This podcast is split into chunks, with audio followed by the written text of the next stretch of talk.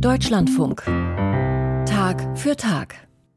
Die Giftgasattacken der letzten Wochen auf Schülerinnen in Iran haben weltweit für Empörung gesorgt.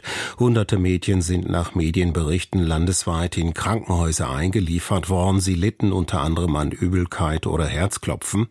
Es sind gezielte Angriffe auf die jüngsten Gegnerinnen der Islamischen Republik. Bei den Protesten der letzten Monate sollen mehr als 500 Menschen gestorben sein und über 20.000 verhaftet. Indessen gehen die Proteste unter dem Slogan Frauen, Leben, Freiheit im Iran weiter. Der Internationale Frauentag hatte im Iran eine wichtige Bedeutung. Am 8. März 1979 gab es groß angelegte Proteste gegen die damals neue Islamische Republik. Frauen gingen auf die Straße und demonstrierten gegen den Hijab-Zwang des Regimes. Mechtelt Klein hat über die aktuelle Situation im Iran mit der Buchautorin und Journalistin Gilda Sahebi und der österreichischen Juristin Juristin und Diplomatin Shura Hashemi gesprochen. Auch am Internationalen Frauentag sind die Giftgasanschläge auf Dutzende Mädchenschulen weiter das Thema in Iran. Hunderte Videos werden auf Social-Media-Kanälen geteilt. Sie zeigen Mädchen, die schwankend aus der Schule geführt werden. Manche konnten kaum atmen, spucken Blut. Teilweise durften die Eltern sie nicht aus der Schule abholen oder im Krankenhaus besuchen. Hier ein Video von Twitter.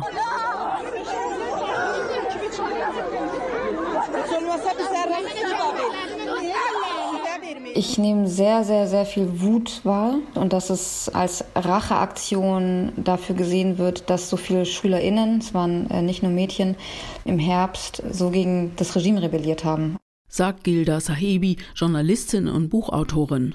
Die Revolution im Iran ist feministisch, sagt sie. Viele Teenager-Mädchen und junge Frauen haben die Revolte angestoßen und ihren Protest auf Instagram oder TikTok gepostet. Selfies ohne Kopftuch, tanzend und singend auf den Straßen. All das ist verboten für Mädchen.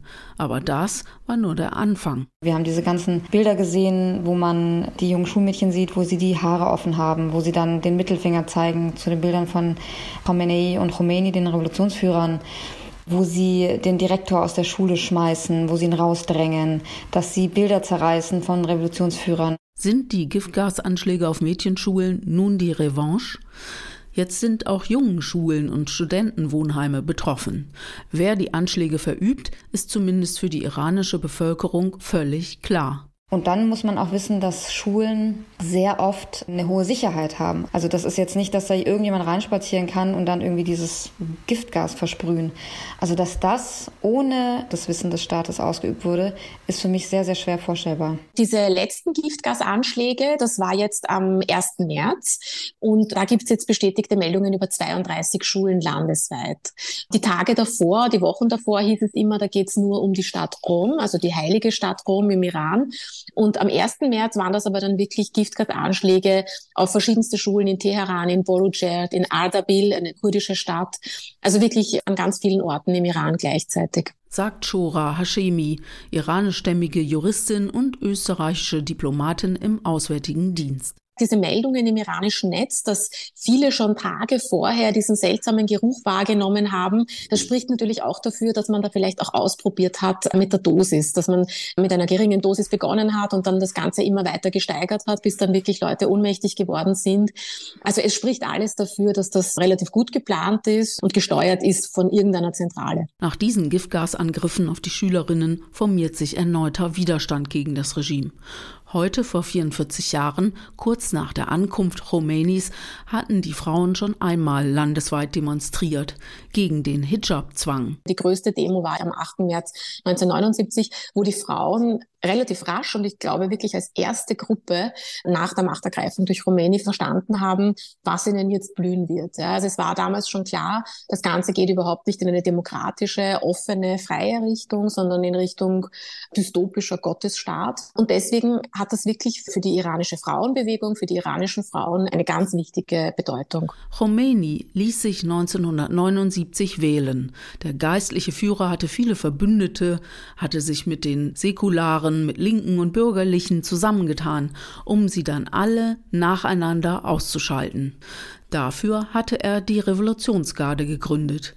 Diese paramilitärische Armee sitzt heute an den Schaltstellen der Wirtschaft und ist mittlerweile die eigentliche Macht in der Islamischen Republik, sagt Shora Hashemi.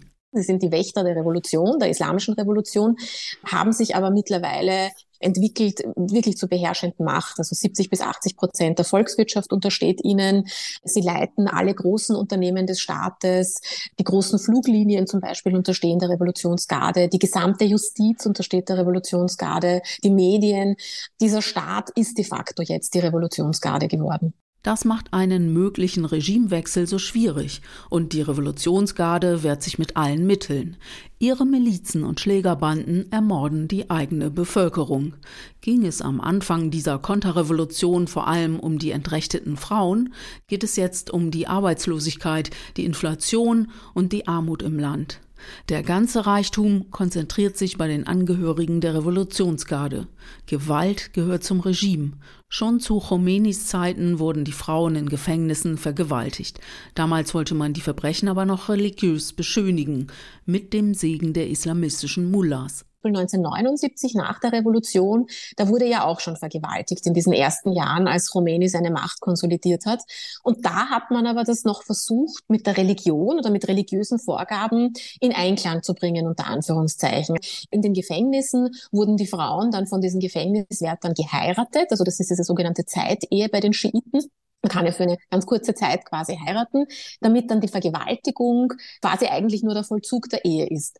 Und das hat man einige Jahre so gehandhabt, weil man das eben, wie gesagt, mit, in Einklang mit der Religion machen wollte. Heute fehlt das religiöse Alibi. Vergewaltigt wird weiterhin, auch mit Gegenständen, weil man Schwangerschaften oder Abtreibungen vermeiden wollte, sagt Hashemi. Die Gewalt gegen Frauen wird auch bei den Protesten auf der Straße sichtbar. Der Hass auf Frauen zeigt sich in ihren Verletzungen. Und es wurde bei den Frauen tatsächlich ganz stark auf die Genitalien geschossen und auf das Gesicht. Also alles, was aus, aus der Sicht dieser Männer die Frauen auch schön macht und begehrenswert macht und anziehend macht. Und es geht einfach immer um weibliche Selbstbestimmung, um sexuelle Selbstbestimmung, um den weiblichen Körper, der als, auch als Gefahr gesehen wird, um Lebensfreude, um Lust, um Sinnlichkeit. Also es ist auch wirklich sehr auffällig gewesen, dass so viele junge, schöne Frauen mitgenommen wurden und dann lange in den Gefängnissen waren. Trotz all der Gewalt, die gegen Frauen verübt wird, ist die Rechnung der Mullahs nicht aufgegangen. Zwar sind die Frauen im Iran vor Gericht und als Erbinnen nur halb so viel wert wie die Männer, aber sie dürfen lernen und studieren, wenn auch mit vielen Auflagen und Verboten. Je stärker die Macht der Unterdrückung gegen Frauen und gegen queere Menschen wurde, umso stärker wuchs der Widerstand. In ihrem neuen Buch Unser Schwert ist die Liebe, die feministische Revolution im Iran, hat Gilda Sahibi viele Geschichten der verfolgten Frauen und Menschenrechtlerinnen gesammelt. Ein Kapitel geht über das Kopftuch, das den Frauen im Iran aufgezwungen wird. Teile der politischen Linken hierzulande sehen das Kopftuch im Iran als Teil der Kultur und deswegen dürfe man sich nicht dagegen aussprechen, weil das islamophob sei. Ein Denkfehler kritisiert die Politikwissenschaftlerin. Im Iran wenden sich auch gläubige Frauen gegen das Kopftuch, auch Frauen, die das Kopftuch oder den Chador freiwillig tragen, also den Ganzkörperschleier. Das Kopftuch ist das Symbol für die Unterdrückung und für die strukturelle, brutale, gewaltvolle Unterdrückung von Frauen. Und wenn man dann hergeht und sagt, die sollen sich nicht so haben, das ist doch einfach Teil der Kultur und man muss es respektieren, dann relativiert man Frauenrechte für Menschen, die dort leben. Dann sagt man, Frauenrechte, für die wir kämpfen hier bei uns, die sollen dort nicht gelten. Gilda Sahibi hat keinen Zweifel. Frauenrechte und Gleichberechtigung der Geschlechter und sexueller Minderheiten sind universelle Menschenrechte. Wenn Frauen aus dem Gefängnis kommen, was machen sie als erstes? Sie nehmen den Schleier wieder ab. Frauen, Leben, Freiheit mächtelt klein mit einem Beitrag über die neuesten Entwicklungen im Iran.